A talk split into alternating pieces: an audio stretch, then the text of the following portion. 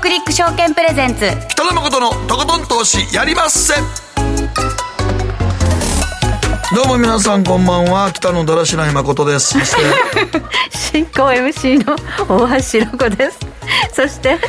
はい今月今週のアシスタント安田奈々です。はいよろしくお願いします。よろしくお願いします。はいその振りわかんないですよみんな。いやいやまあ冒頭ねオープニングで聞いてはった方はねだらしなく株が下がっていくのかとだらしなくってええなと思ってね、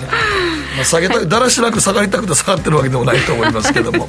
まあちょっとジャクソンホールのね、はい。会議のことがあってちょっと皆さんもうそれが神経質になってる動きになっておりますが、はい。さあ今日はどういうラインナップでしょうか？はい、えー、株式アナリスト鈴木和之さんにお電話でお話を伺ってまいります、えー、誠ひろ子の週刊気になるニュースから、まあ、出ていただくんですけれども、まあ、ちょうど決算もね一通り一巡しましてそうですね。はい。日本株ねあの日経平均3万円も近いところまで一時上がったんですが今はだらしなく。だらしなく。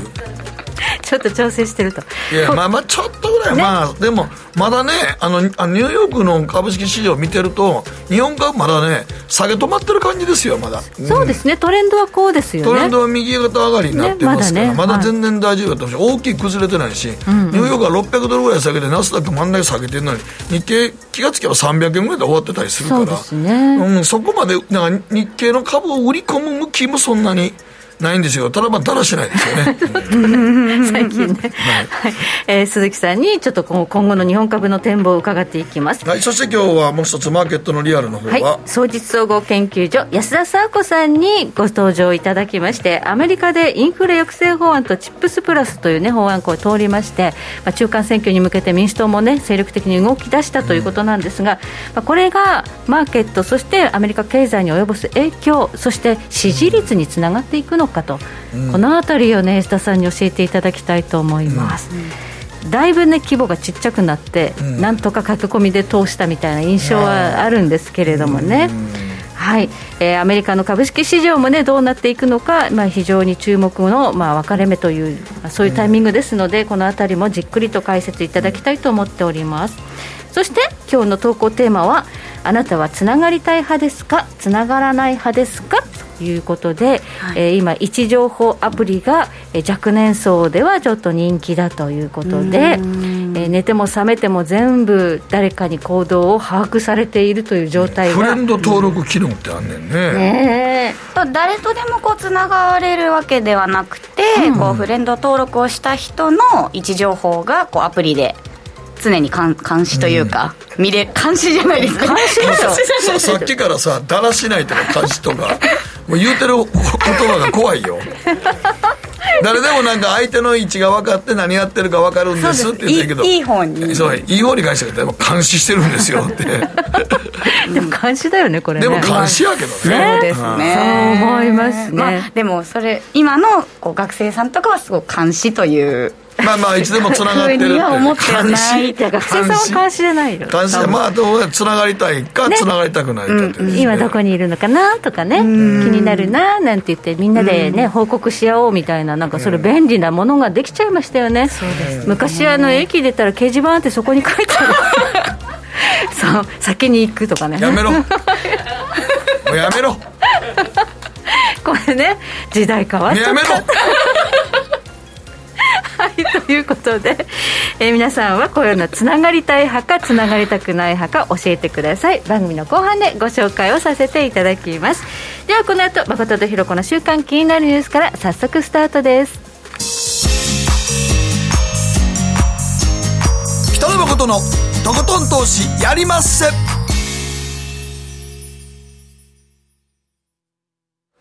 この番組は良質な金融サービスをもっと使いやすくもっとリーズナブルに GMO クリック証券の提供でお送りします。誠とひろ子の週刊気になるニュースさてここからは誠とひろ子の週刊気になるニュースです。今日一日のマーケットデータに加えましてこの1週間に起こった国内外の気になる政治経済ニューストピックなどをピックアップしてまいります、はい、ここからは株式アナリスト鈴木和之さんよろしくお願いします。あ、こんばんは、鈴木です。よろしくお願いします。よろしくお願いします。はい。ご意見番よろしくお願いします、はい。まずは今日の日経平均からお伝えしてまいりましょう。今日は139円28銭安2万8313円47銭で取引を終了しました。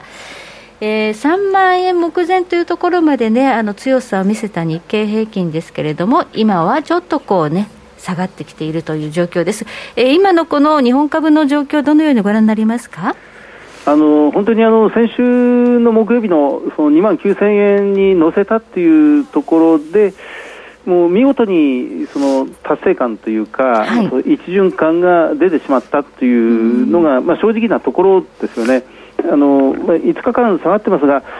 このまあ、たまたまなんですけど、今日のこの2万8300円っていうのが、実は一番居所がいいというか、はい、あのまあ、PBR、あの解散価値、あの株価純資産倍率でいうと、1.15倍ぐらいのところなんですね。はい、だからあの景気がすごく良いという状況でしたら、1.2倍とか、1.3倍とかにどんどん突き抜けていって、それはあのおかしくないと思うんですが、はい、ここまであのその景気がもたもたしている、物価がどんどん上がっているという状況では、やっぱり現状ではその1.15倍ぐらいというのは、やっぱり一番ちょうどいいあの感覚だと思うんですよね。鈴木さんあの、PBR ですけど、PR 今、何倍ぐらいですか？あのこれは12倍とか13倍とか、あの決算が終わりましたので、非常にストーンとこう下がってるというのが、今、現状ですね。はいなるほど、まあでも PR も大体13、14いったら、大体天井感ありますからね。そうですね、あの PER が昨日なんか12.8倍ぐらいですやっぱりええとこ来てるんですね。ということで、バリエーション的には、まあ、これ以上買えないよなというところまで、まあ、勢いよく、このね、7月、8月というのは、まあ、上がったということで。まあ、あのそうですねあのかなりこの6月の急落でその徹底にその、まあ、ある意味では、まあ、私のような立場からすると機械的に売り込まれたというかそのシステマティックにシステムで組み込まれて売りがかなり先行した。そのリスクオフのそのポジションを取るという形でショートが相当やっぱり積み上がった形ですよね。でそれでインフレ警戒がいや意外とインフレは早い段階で対峙できる、あの封印できるというその FRB に対する期待値が盛り上がったことが、そのまあ、売り方の買い戻しを、まあ、招いたという、まあ、これまた機械的にずいぶん上がってきたなという感じで、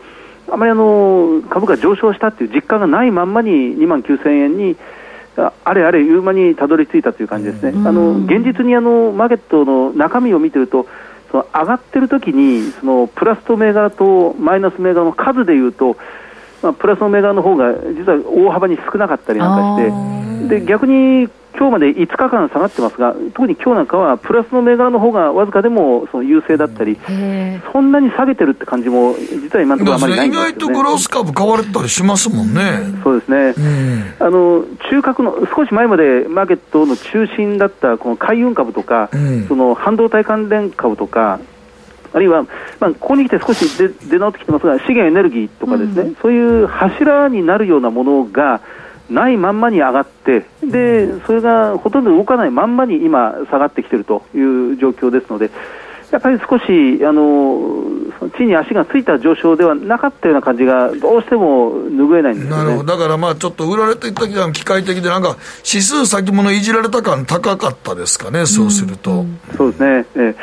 でもやっぱりあのこのインフレというその誰も40年間経験したことのないような事態に直面してますので、でもっと言えばそのもう2年半も経ちましたコロナという、まあ、誰も100年前の人しか経験したことないような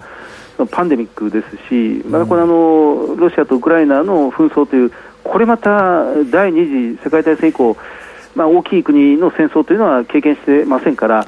その今、世界中がそのプロのヘッジファンドのファンドマネージャーも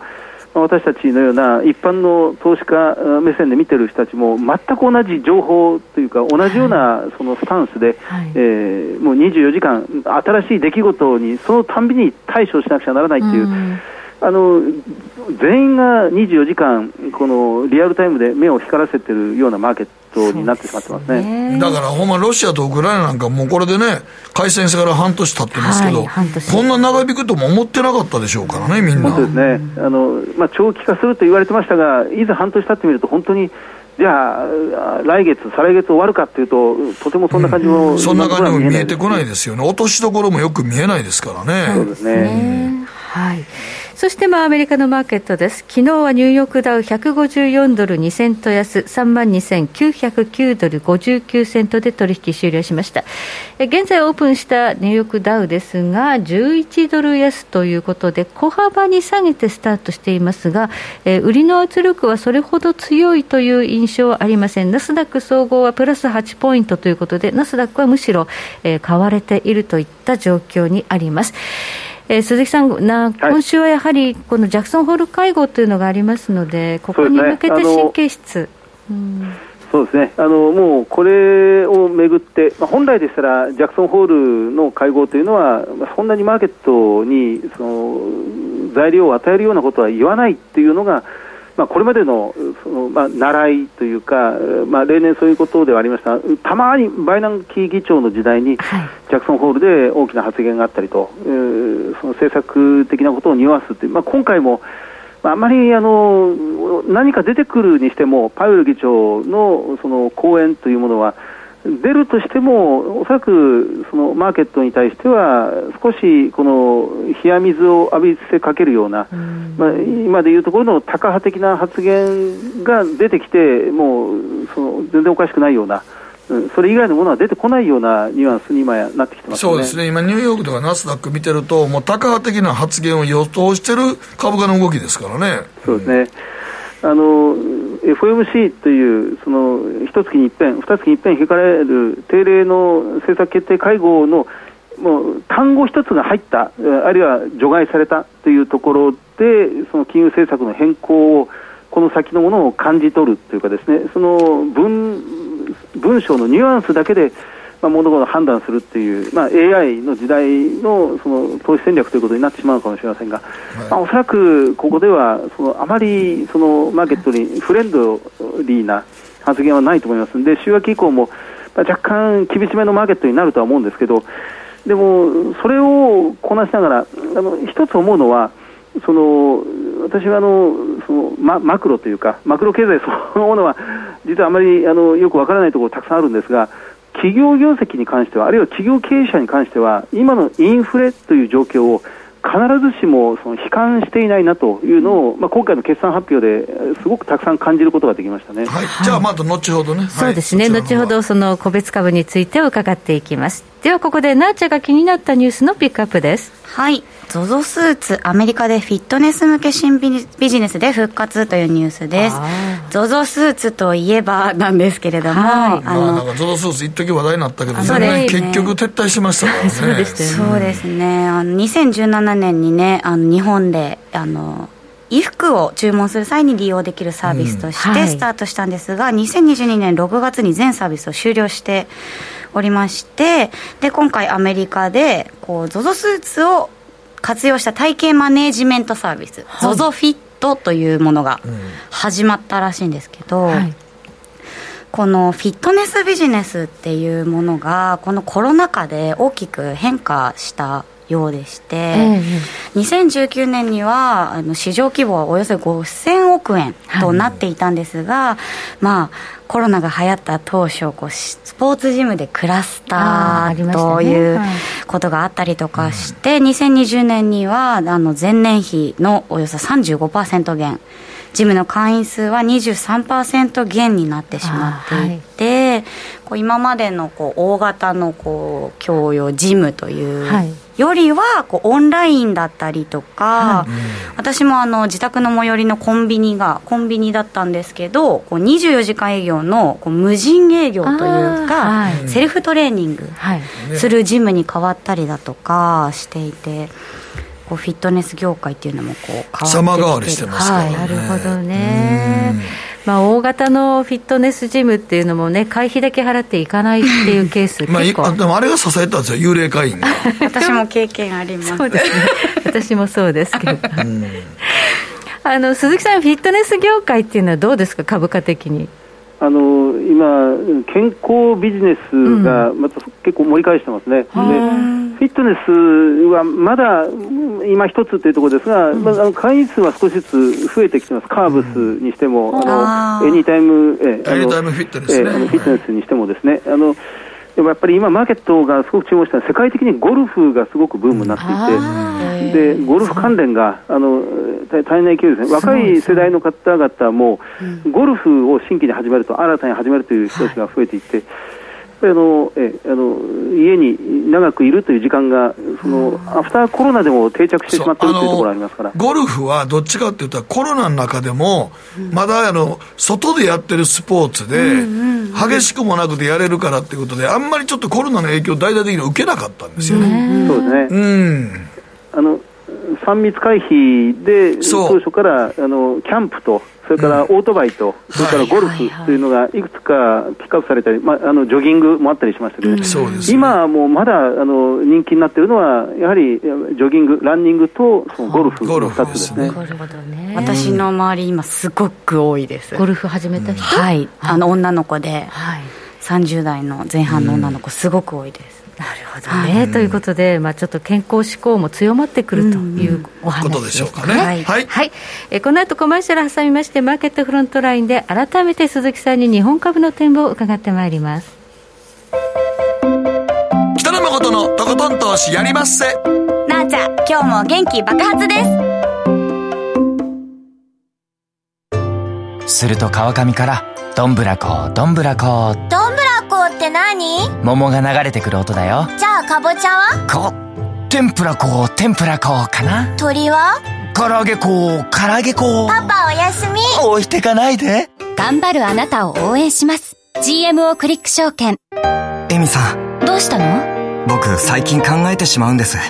毎晩月を見上げるたびに僕の将来はどうなってしまうんだろうって。同時に思うんです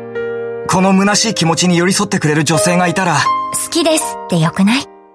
シンプルにわかりやすく、GMO クリック証券。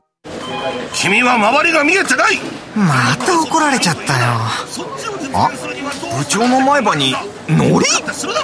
大学生のノリはもう通用したいぞはい、ノリをどうにかしないとまずいですよね。部長、歯にノリついてますよ。もっと楽しく、もっと自由に、GMO クリック証券。大橋ひろ子投資一筋うん十年。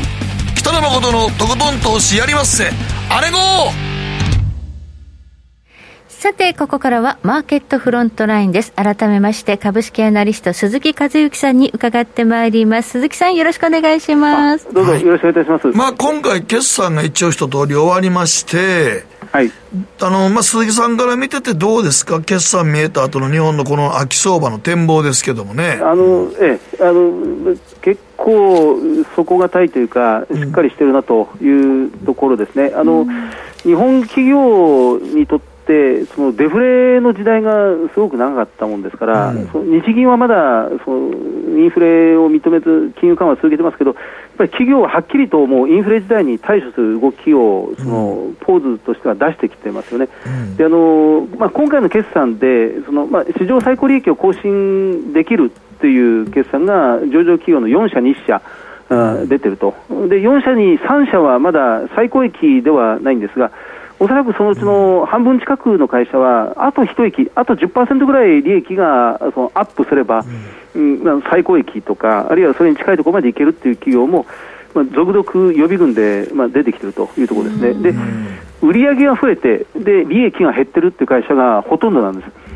だからその普通に事業はその、まあ、コロナ後のその苦しい時期、あるいはウクライナ危機の後の苦しい時期に、まあ、対処しながら売り上げを増やしてきているということなんですけど、やっぱり利益が減ってしまっている、やっぱりこれはその原材料が増えたり、人件費がかかったり、まあ、水道光熱費がかさんだりっっていうところって、まあちょっと電気代もかさんでるでしょうからね。すごくアップしちゃってますよね、でこの部分で利益がその10%、15%減ってるっていう会社なんです、こういうのがおそらく、まあ、今、4、6月の第一四半期終わったところなので、まあ、ここでまではこうですけど、次、7、9月期とかですね、あるいはその後に、えーおそらく値上げをやってくるでしょうね、で値上げをやることを恐れなくなってきてる、まあ、あの競合相手がみんな値上げをしてきてますんで、で今ではその自分たちだけ値上げすると、よそにシェア取ら取られてしまうというで、おっかなくてできなかったんですが、今やそれを躊躇なく値上げするということに踏み切ってる、うん。まあ、来る会社が相当増えてきてます、ね、まあでも消費者もちょっと慣れてきましたよね、やっぱり。もう。ね。あのーもうしょうがないかって思ってますよね。あ全くそうです、私たちの暮らしには、それは当然、圧迫要因になるには決まってるんですが、でも本当にこれはもう仕方がないかな、ここまで上がってしまったらもうしょうがないかなと、うん。まあ、電力料金なんかまさにそうですよね、でそれがまあ企業にとっては、おそらくこの先の、おまあ、売上も増え、利益も増えっていう流れの中に入っていくっていう、でそれがゆくゆくはコストを吸収して賃上げにつなげていくっていう、まあ、優秀な人をいかに採用するか、えー高い賃金を出すっていうことをもうみんな強いられてますんで。だから厳しいのは、あのうん比較的小ぶりの企業ですね、小型成長株と言われていた、そのまあかつてのマザーズ市場とか、あの上場したての企業で、あの自分たちでものすごい製品を、うまあ、世に出して、高いその付加価値をもう獲得している会社はいいんですけど、これから伸びていくっていう会社で人を集めなくちゃならないっていうところは、相当高いコストを払って、そう優秀な人を集めなくちゃいけないっていうところで、その小型企業は少し厳しくなる可能性がありますね。まあ、デフレマインドからの脱却の今、過程ということで、これからあの、まあね、企業物価指数がこれ、消費者物価指数に転嫁される、ここまではいいということなんですが、人件費が上がってくる中で、やっぱ小型の企業っていうのが、まあ、人材確保できるのかっていうところですかね。あのそうですね、この1年、2年、えっとまだまあ、かつてのマザーズ上場銘柄が、それをで苦しんでたんですよね、売上はどんどん伸びる。でまあ、ライバルとの競争の中で、まあ、広告宣伝費をたくさん打つ、人件費をたくさん払って、えー規模を大きくする。ということを行ってきて、いつかこれがえー利益に転換できるというふうに見ていたんですが、ところがその間にインフレが始まってしまったというところで、もう時間との競争うんがそのますますそのシビアになってきているというのが今の、まあ、小型成長株が直面している状況のように感じますね。なかなか利益が上がりにくくなってきているなというのは、そのあたりに感じます。でかえってあの、まあ、さっきの話です。が例えばあのゴルフ用品が今すごくヒットしてる、ミズノ8022のようにですね、あの史上最高利益を更新するということなんですけど、あのまあ、スポーツ観戦が開催されて、あの解禁されて、その野球でもサッカーでも、まあ、どんどんイベントごとができるようになって、で学校の部活動が、えーオープンになってきて、で水野の収益が急回復しているとかですね、あの要は内需系のその輸出する中国のビジネスとか、まあ、もちろん水野やってますけど、あのアメリカで伸びる、中国で伸びるという以上に、日本国内で売り上げを伸ばせる企業というのが、結構ここに来て、まあ、水野は最高位更新なんですが、PBR で、えー株価純3倍率で1倍割り込んでるとかですね、こういう企業がそのバリュー株です、バリュー株の中に、えー大きくその居所を変えそうな銘柄というのが、まあ、今回の決算でずいぶんそのそ見つかるようになってきたなという感じがしますね。まあ、お金使いなんか、たいんですね。なんか一時ねやっぱりなんかもう中国とかアメリカとか、相手じゃなかったら全然見向きもされなかったっていうところありますもんね。そうですね。あのーこのフランスベッド、あのまあ、具体例ばかりです、7840とかですね、あの要はその、まあ、介護です、介護用のあのベッドをレンタルで展開していこうと、あまあ、そのためにそのレンタル拠点というものを、まあ、今回、ドーンと第一四半期で、えー支出して、で売上伸びて、まあ、利益はそんなに伸びなかったんですが、まあしかし、その拠点を東京、小平にあの、まあ、今回構えましたから、新たなえーあの西東京方面のビジネスを展開できるっていうのが強みで。でまあ、これもその決算発表からその動きが強くなってきてますし、あとはやっぱりあのそのキャンプが、まあ、少し下火になってきてますけど、そうですね。トレッキングがあの逆に改めて伸びてきてますね。トレッキング、はあのまあ、一泊せずに、その日帰りで山歩きしようという、まあ、これもあのゴルフと同じような、まあ、路線で、まあ、この若い世代から、あるいはもっとそのシニアの世代まで、あのこのトレッキングだったらこう、えー、あの私たちも入ることができる。ので、あのヒマラヤ7514という、まあ、あのキャンプ用品もやってますが、まあ、スポーツ用品、山登りのグッズもやってる、ああヒマラヤね、まあ、内需系の企業で、その値上げができるならば、まあ、消費者向けに今、食品会社がどんどんこの秋から値上げするってことは、まあ、成功し始めてきてますけど、その食品業界のように B2C の直にその消費者に向けて値上げを表明できる会社が、まあ、第1段階として、えー、やってきたとして今度は第2段階、第3段階、えー、あのコンシューマー向けのグッズ、まあ、水野もヒマヒマラヤもそうですが、まあ、ここういう会社がこれから少しずつ収益を回復させていくという局面に今来ているような気がしますね。はい意外とまあ日本は内需の国だって言いますけれどもね、もともと。あの貯蓄がたくさんありますからね、ね発展途上国型のその経済というのは、まあ、高速道路を作って、学校を作って、まあ、港湾整備を行ってという、うん、あのインフラ整備で、えっと、伸びていくというのがあの発展途上国型の経済と言われますが、日本のようにもう成熟した、まあ、経済国家ですと、うん、もうそういうところのニーズは、高速道路今から作るということはあまりありませんが、しかし、個人の懐がやっぱりそれなりに裕福で、でねうん、特にコロナのこの2年半というのは、本来使うべきお金がその不本意ながら貯蓄に回ってるっていう部分があるので、はい、まあ、よよく言われる挽回消費っていう部分ですよね、はい、まあ、こういうものがこれから少しずつ少しずつ社会ににじみ出ていくんではないかなというふうに考えられますね。はい。ということで、まあね、あの旅行先行っても観光地、かなりにぎわうようになってきてますもんね。そうですね。あの、はい、外国人、訪日外国人の観光客のお客さんにも、まあ、少しずつ今、門戸を開こうとしているところですし。はいあのまあ、本当にあの遅ればせながらあの岸田政権も少しずつ新しい政策を今出そうとしてきてますね。はい。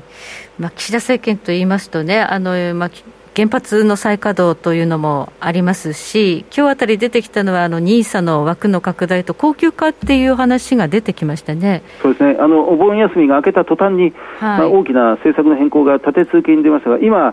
えあのおっしゃられたその2つ、原発と NISA の高級化は、どちらも非常に大きな、あの、材料だと思いますね。はい。であの特にマーケット的にはこの NISA が、あの高級化される、あるいは枠が拡大される、一般 NISA が今、年間120万円が、まあ、今、構想段階ですけど、これが倍の240万円になり、はいえー、積立 NISA が年間40万円が、えー、これも構想ですが60万円になり、うん、ということになっていくと、もっともっと使い勝手良くなりますし、でこそこそうなるすると、今、1000兆円、銀行預金に、まあ、滞留したままと言われています、まあ、個人金融資産、まあ、2000兆円のうちの1000兆円が銀行預金にそのままあって、それがその本当に狭い道かもしれませんが、その積立 NISA、あるいは一般 NISA を通じて、そのマーケットに多分これから少しずつ、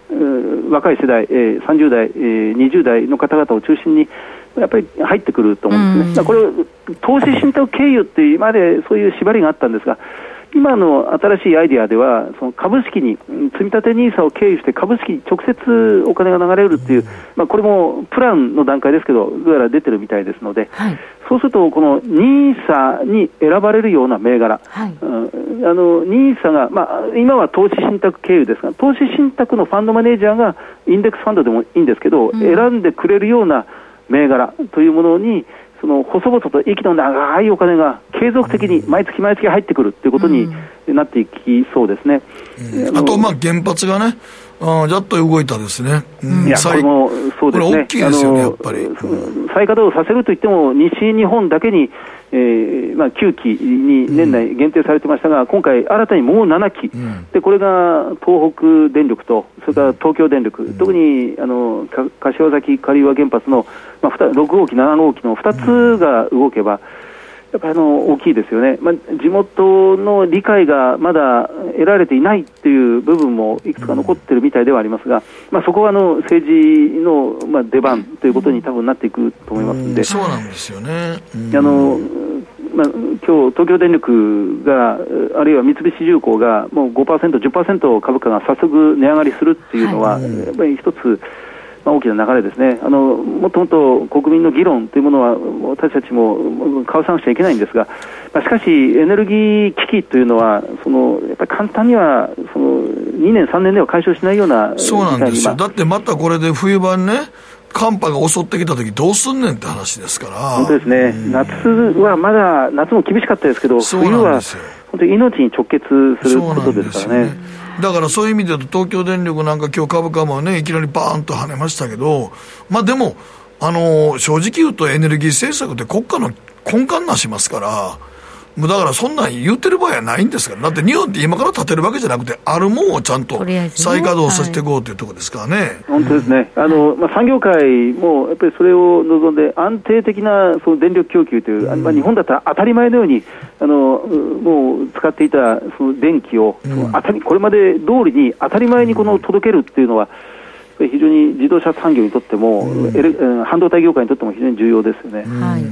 あとあの外国人投資家が日本市場に投資をするかどうかっていう判断にも大きく関わってきますよね。あの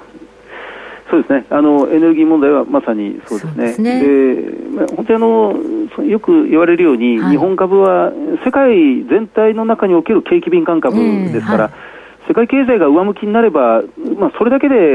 まあ、海外のマネーは日本に入ってくるということになるはずなんですよね。まあ、今、中国がまだその共産党大会の前に、本来でしたら夏頃からその景気刺激策を打ってくるだろうと、これまでは見ていたんですが、それがゼロコロナ政策にしがみついているので、でね、今一つその踏み出していないという、もたつきがありますので、まあ、当初のその見立てとは今、少し違ってきてしまってますが、やっぱり何かしらの手は打ってくると。うんまあ、金利を3回下げたというのが今の中国の立ち位置ですからね、もう少し景気に対しては、うん、世界各国それぞれがアクセルをどっかで踏んでくると思いますね。はいまあ、あのエネルギー自給ができないような国に投資できないみたいなね、そういう話があったんですが、まあ、こうやって原発動かしていくんだって政治判断があると、あ日本は大丈夫なんだということで、まあ、資金を入れやすくはなるというふうに思うんですが。こうなってきたときに、あのまあ、物色の柱、今ね、内需系がいいという話がありましたけれども、まあ、ここまであの資源なんかもかなり注目されていましたが、資源系っていうのは、まだ継続していいんでしょうか、どうですか？あのえあのやっぱりまた動きが出てきていると思います、ね、まあ、中国がやはりあの繰り返しになってしまうんですが、中国は弱い、思ってる以上に弱いので、原油価格が、まあ、高値下がってしまったというのがありますが。まあ、しかし、おそらく供給サイドが、はい、まあまあ、これ、まあ今日の今日のお話ですけど、サウジアラビアのエネルギー大臣が、えーまあ、減産をほのめかすという 信じられない動きになってきて、はいはい、原油価格は、まあ、高い方がいいという、うまあ、もう本音がそのまま出てしまっているというところですよね。あのエネルギー危機というのは、まあ、そう簡単には片付かないと思いますので、まあ、原油市況も含めて資源エネルギーのところはもう一段上昇しそうですね。インフレはまあ、経済にとって決して悪いことではないなと、うん、その値上げができて賃上げ、賃上げがそれにつながってということになれば、インフレは決して悪いことではないんですが、極端な物価の上昇っていうのは、やはり少し厳しい、耐えられないところがありますね。うん。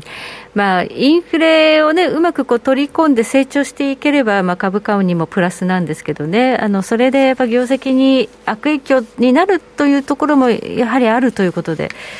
銘柄はやっぱちゃんと選択していかなきゃいけないという感じですかね。あの売上も伸びて、かつ利益も伸びたっていうのは、少なくとも第一四半期、3月決算企業の第一四半期の決算を見る限りでは、値上げがきちんとできた、あるいは製品価格に転嫁できたっていう、まあ、素材産業がままず先行してそれを行ってきてますよね。素材,、はい、素材はその当然早く動けますから、うんうんそうだとしても、多分次にはあの、まあ、それを使って物を作っていく企業とか、サービス産業が、うん、きちんと値上げをおそらくやってくるはずですね、その値上げを表明する、あるいはその決算資料の中で値上げがそう整いました、はい、できましたという文言がある企業がやっぱり選ばれていくんだと思います。なるほど、値上げ宣言できるところがまあ、買われていくだろうということですね。逆にまあ値上げ宣言しないとね、はい、と思うし、もうしょうがないでしょう、そうですね、国民の皆さんもちょっと、まあ、半ば諦めかけてますから、うん。でで最後は賃金が上がるというところまでね、そうなんですよ。賃金上がるところまでセットにしとかないとね。そうですね、うん。はい。ここまでマーケットフロントライン、えー鈴木和之さんにお話を伺いました。鈴木さんどうもありがとうございました。どうもありがとうございました。ありがとうございました。ありがとうございました。北野誠のとことん投資やりまっせなあちゃん投資勉強するぞ。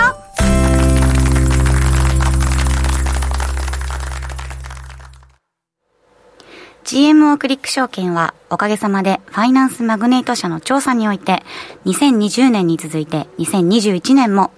FX 取引高世界第1位を獲得。多くのお客様にご利用いただいております。GMO クリック証券は安い取引コストが魅力であることはもちろんパソコンからスマートフォンまで使いやすい取引ツールも人気またサポート体制も充実しています FX 取引なら取引高世界ナンバーワンの GMO クリック証券。選ばれ続けているその理由をぜひ実感してください。GMO クリック証券株式会社は関東財務局長金賞第77号の金融商品取引業者です。当社取扱いの金融商品のお取引にあたっては価格変動等の理由により投資元本を超える損失が発生することがあります。お取引をする際は当社のホームページや契約締結前交付書面にて手数料などの諸経費及びリスクについて十分ご確認ください。北野誠のとことん投資やりまっせ。大橋ひろ子投資家なんです。理事やってんねんて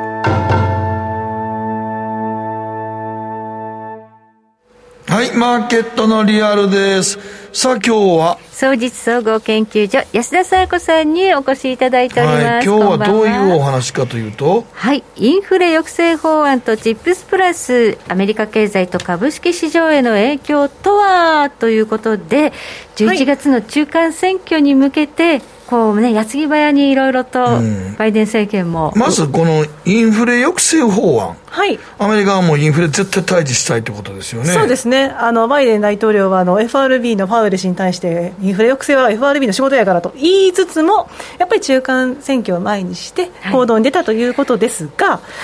これ、ちなみにインフレ抑制法っていう名前になってますけど、はい。今、 Inflation Reduction Act なんですが、はい。あのより良い再建法案って覚えてらっしゃいますか？より良い再建法案。英語で Build Back Better だったんですよ、最初。名前変わってるんですよね。はい、あのバイデンさんの、まあ、選挙公約の,、もあのスローガンでもあったところから名付けられているんですが、そもそも3兆ドルぐらいの規模で、はい。まあ、その気候変動対策であったり、子育て支援だったりというのをもりもりに盛り込んで通そうとしたんですが、はいあの民主党の上院議員で、ウェストバージニア州のん。ジョー・マンチンさんっていらっしゃいますよね。ん。で彼がいつも賛成してくれなくて、どんどんその3兆ドルが削減していって、何しろ彼は、その歳入を上回る歳出はいけないというところと、まあ、ウエストバージニア州というのがあのエネルギー関連ですね。工業関連の割合が非常に高い、まあ、15%か17%とか言われてますけど、非常に高いので、やっぱりその再生可能エネルギーへの税額控除だったりっていうのは、ちょっと勘弁してほしいっていうのがあるわけです、それでずっと反対していたんですよね。で12月は1兆7500億ドルまで規模を引き下げて、3兆から1兆7500に減った、まず、はい。でこれでいけるかと思ったら、ちゃぶ台返しではい。葬りされちゃったわけですよ、ただし、やはり今は中間選挙前で、ちょっと与党・民主党の分が悪いとなってくると、暴れ坊のマンチン議員も、まあ、折れざるを得なかったということになります。通さないとね、何にも決まってないから、ね、何にも決まってないんでね。政権ね、はい。当選してからね、はい。はい。というわけで、インフレ抑制法、IRA、名前をちょっと変えて、変えて、看板変えましたけれども、どういう内容かと言いますと、はい。やっぱり歳出が4370億ドルに対して、はい。歳入が7370億ドルで、マンチンさんの希望通りになっていますと、ん。非常に規模も縮小しましたしね、はい。でさらに財政赤字削減も盛り込んでいますということで、ようやくマンチンさんが譲歩してくれたということになります。はい。まあマンチンさんが譲歩するだけの内容にこういろいろこう項目であるんですよ、ですね。はい。それがスライドの3枚目なんですけれども、そのそもそもそのマンチンさんは先ほどお話しした通り、まあ、3つぐらいね、あのこう支持をする条件がありまして、まあ、そのうちの一つはまだ申し上げてなかったところで、高齢者向けの公的医療保険、メディケアって言われますけど、こちらの薬価引き下げを求めていたわけですが、まあ、その一つはその気候変動対策のところ、再生可能エネルギーの税額控除だったり、補助金っていうところが手厚くされると、そのウェストバージニア州の基盤となる、まあ、石油、天然ガスといったところですね、こういったところがダメージ受けるじゃないかということで反対していたんですが、はい、一つ言えるのは、今回のそのインフレ削減法案、抑制法案っていうのは、企業に対して温暖化ガス、二酸化炭素の排出量の削減を義務化してないんですよね。だったりですとか、あと再生可能エネルギーに利用される連邦政府所有の土地、まあ、オフショアなんかが含まれますけど、はい、ああいうところってその風力発電に使われるところが多いじゃないですか、はい、そこの土地を石油、天然ガスの掘削用に使ってもいいよという道筋を実は残してるんです。はい。はい、でさらにマンチー氏の膝元であるウエストバージニア州実はその建設中心になっているパイプラインがありまして、マウンテンビューパイプラインっていうのがあるんですけど、はい、これも承認する道筋を残しているんで、はい、でバイデンさんにしてみればしょうがないなと。いうことになるわけですね。このね化石燃料を悪とするのは、もうちょっと少しやめようということですね。そうですね で一応ですね、その化石燃料に関しましては、実はその有害物質信託基金というのがありまして、はい、その汚染された施設や地域に対して、浄化するための費用、で責任者が分からないときに、こういった費用で賄うファンドがあるんですけど、うんはい、その財源っていうのが、石油製品の輸入業者に対して、その買った量に応じて課税するとか、有毒な化学品に対して、その購入者に貸すとかっていうのがあって、それ復活するんですね。企業が増税になるわけですね。はい、はい、マイナス材料があって、117億ドルというような試算もあるんですけど、それを補う内容が入ったんで、マンチンさんは OK したということがあります。はいでもう一つが、一番大きいのがメディケアの薬価引き下げっていうのがありまして、はい、ウェストバージニア州って、実は全米ではあの4番目に高齢者の割合が高いんですよ。そうなんですね。で、アメリカって、だからそういう意味で言うと、マンチンさんは、はい、ウェストバージニア州の高齢者とその家族らから支持を得なあかんねん、ね、そうなんですよ、でやっぱりね、あの高齢者の割合が高いということで、日本もね、あのそうですけど、投票率上がるじゃないですか、うん、で例えば2020年の大統領選というのは、65歳から74歳の投票率って74%だったんですよ、うん、だけどやっぱ若い方、18から34歳って57%ですよね、うん、ということで。はいそのそもそもの高齢者の層が高いということと、その投票率が高いというところをマンティンさんは意識しなくてはいけなくって、こういうふうに折れたということです。なるほどね、はい。はい、でこうしたもので通ったということで、はい、えー、これで支持率に、まあね、直結していくのかどうかというところも気になりますよね、まあ、でもそもそもそのインフレ抑制法がどのように物価と経済に影響を及ぼすのかというところもありますけど、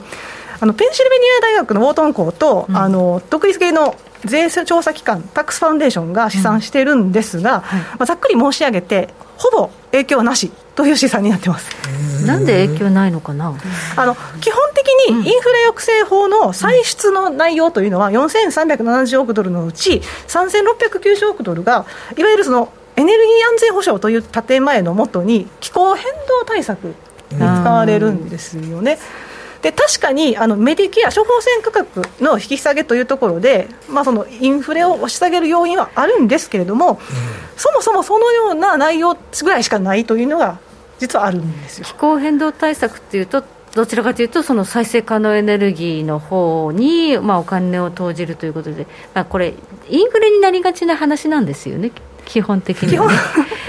で石油の方が安かったわけですからね。で、このインフレ抑制法というのは、うん、そもそもその対中競争法の一つでもあるわけで、特に太陽光パネルだったりしますと、太陽電池だったりもそうなんですけど、はい、やっぱり中国の割合が8割って言われてますよね。ね。めちゃくちゃ高い、ね、世界で8割ってかどうかなっていうのはありますね。はい、で、アメリカでも太陽電池の割合って、かつては13%あったんです、うん、2004年かな、うん、今となってはもうほぼ1%ぐらいって言われてるんで、はい、でその中国の依存を脱却しないといけないということがありますと、でそれがイコールエネルギー安全保障につながる、だからアメリカにで作られた太陽光パネルだったり電池だったりっていうのを生産していきましょう。ということでインセンティブがここで出てくるわけですよね、まあ、高くつくことをやるからそこにっていうことですね。補助つけて補助金つけてっていうことになるわけです。はい。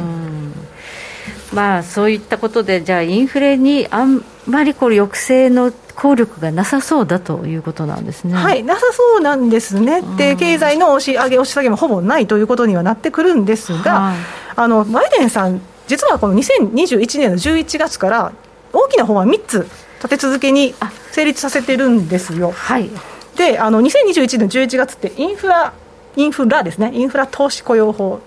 ありましたね、ね。インフラですね。はいはい、あの5年間で新規投資5500億ドルなんか盛り込んでて、全体的には約1兆ドルってありましたけど、まあ、こういったものが入って、今回あの、インフレ抑制法もありましたけど、その間、あのチップスおよび価格法、半導体。半導体支援があるのこれですか？なるほどね、これがチップスプラスやねはい、でこれもありましてこちらも基本的にはその対中競争法案が下地になっているわけで半導体関連の中国依存を脱却するという旗印掲げられてるわけですね。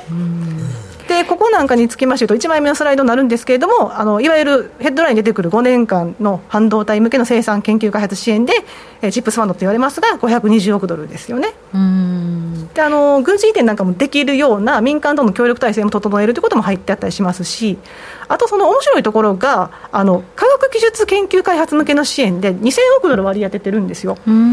でこういうところであの例えばそのあの原子力の発電なんかでも、はい、あの先進的なものを作っていって、はい、それを石炭火力に頼っていた地方に対してスワップするように支援するとか。小型化するとかねそういうその開発だんだん支援も盛り込まれてて、ここがあの議会の承認が下りないとまだ入ってこないんですけど予定では2000億ドル盛り込まれてるんで、はい、まあ、そういったところでいうとそのアメリカの競争力、うん、エネルギー安全保障なんかを確保できるような内容になっているということですね。そうですね、まあ、でも対中依存をまあちょっとこうね低くしていきましょうっていうことであれば、はい、まあ、通ってはいくんでしょうね。そうなんですよね。いずれはね。はい、はいであの太陽光パネルの話しましたけれども、うん、その中国の依存度が高いということがあって、うん、ちょっとあの忘れられがちですけれども、あの今年の6月にこんなことがありましたよね、あの東南アジア4か国に対して、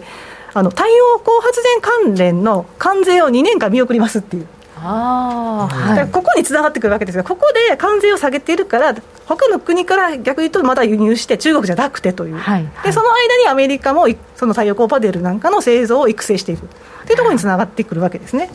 中国からの脱却をということなんですね、はい、あなるほどね。で、まあ、それだけあの矢継ぎ早にバイデン政権、はい、こう法案を成立させてるんですが、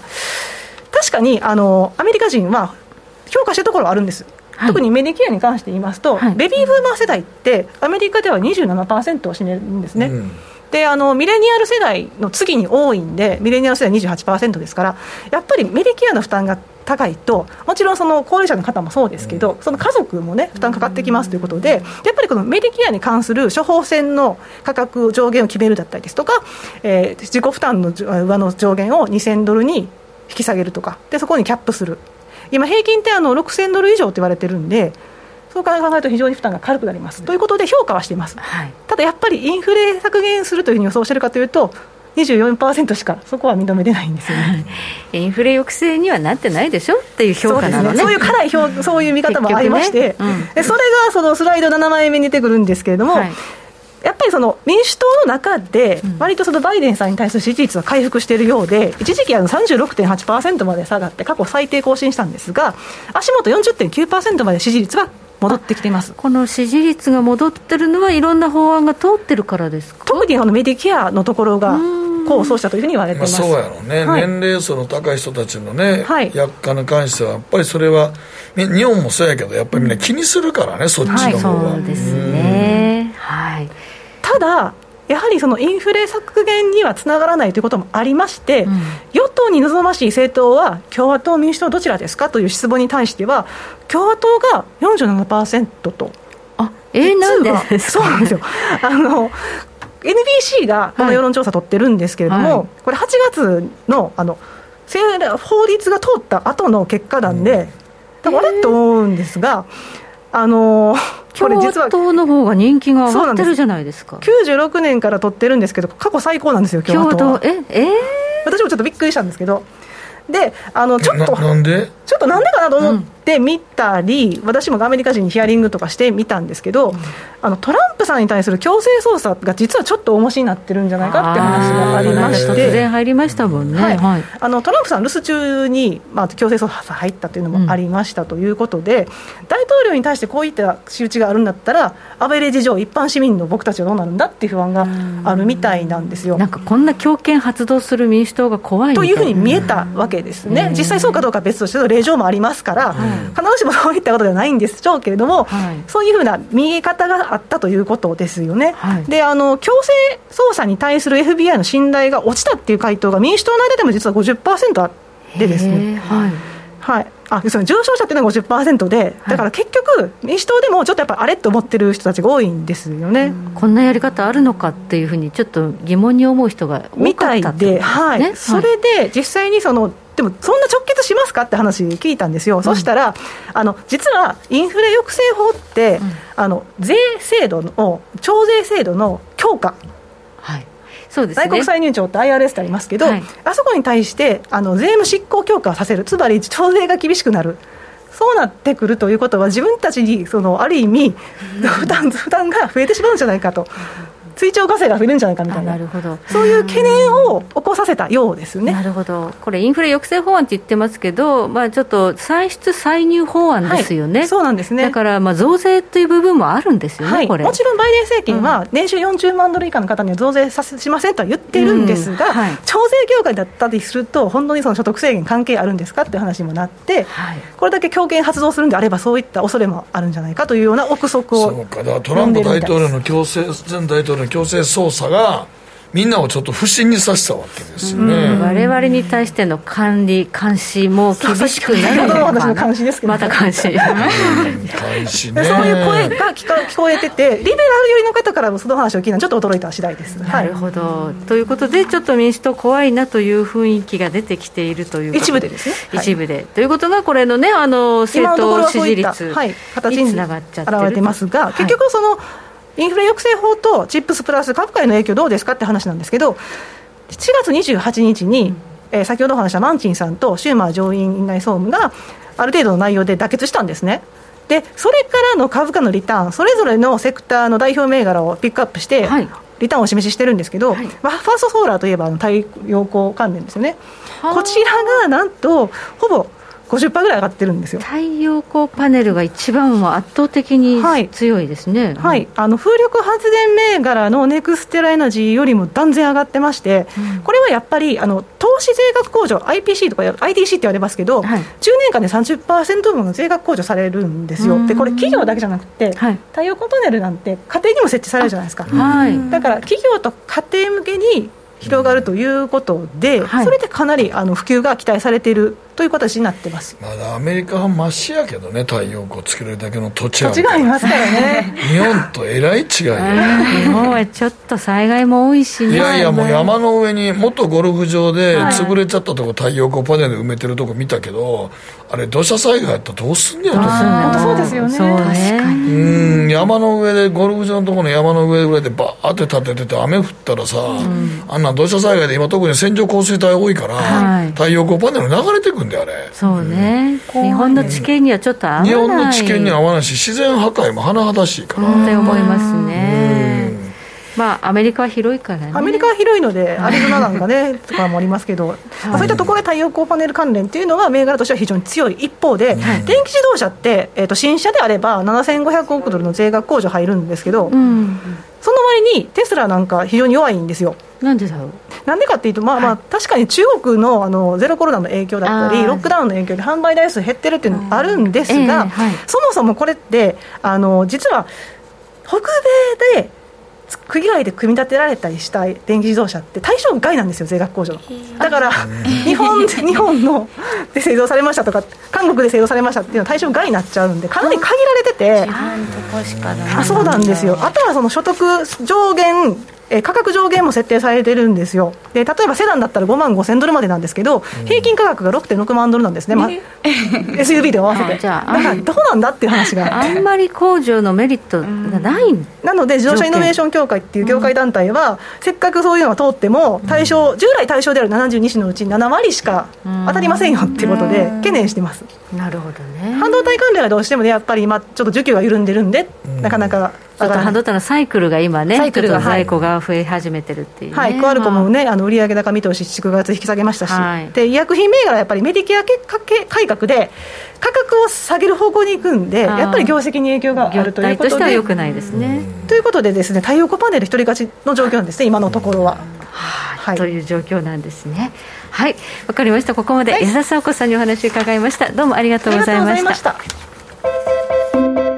北野誠のとことん投資やりまっせなあちゃん今日も元気爆発です。ねえ先生好きって10回言って。それ10回クイズでしょ。いいから。じゃあ好き好き好き好き好き好き好き好き。好き好き僕も先生好もう。思わず笑みがこぼれる。株式 FX は GMO クリック証券。いらっしゃい。ご注文どうぞ。うーんと大盛りラーメンにトッピングでチャーシューコーンメンマ海苔それに味玉白髪ネギで。ああバターとワカメも。全部のせい一丁。シンプルにわかりやすく。株式 FX は GMO クリック証券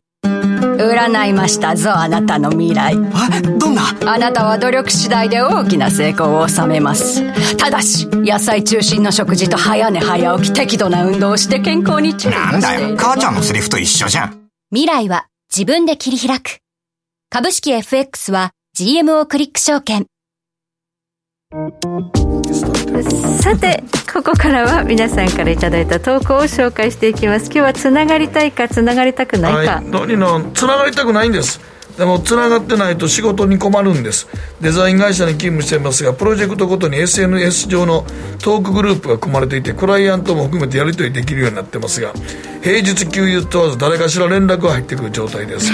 休日は既読スルーしたいんですがチェックしておかないと業務に支障をきたしてしまうんで結局休みでも通知が来たらチェックしてしまいます。ただやっぱり精神的には全く休まりません。ということですそうねですよね。はいはい続いて TK さんです。私は人とつながりたい派です。以前誠さんに名古屋のラジオのオンライン企画でお酒は飲みすぎたらあかんでとおっしゃってもらえたのがすごく嬉しかったです。そこでつながりが。うん。なるほど。ね。なるほど。そういうつながりはいいですよね。でもこう憧れのコールレスポンスみたいな。方と、ねお酒はね楽しく飲むのやけど飲みすぎはあかんよね。はい。2回目です。叱ってもらいたい。叱ってもらいたいね。叱ってもらいたい、続いて中堅さんですえーつながりたくない派なんですがコロナの世の中になって職場の誰が感染した濃厚接触者になったという連絡が休みにもかかわらず繰り返し入るのでつながりを切りたくても切れません。あと LINE でグループ LINE 作ると電話するよりは連絡しやすくなるのでこれも厄介かもしれませんね。あんまり要さんでグループライン増やしすぎたらね僕も入ってるグループラインですごい大きいのあるんですけど、夜中いな何をやってんやろと思ってやりますから。ね ずーっとなんかねなってる時開いたらこうはい3桁ぐらいになってるみたいな数字が。大変ですよね。ありますよね。はい。時計の針は23時26分回っています。北野誠のとことん投資やりまっせ。なあちゃん投資勉強するぞ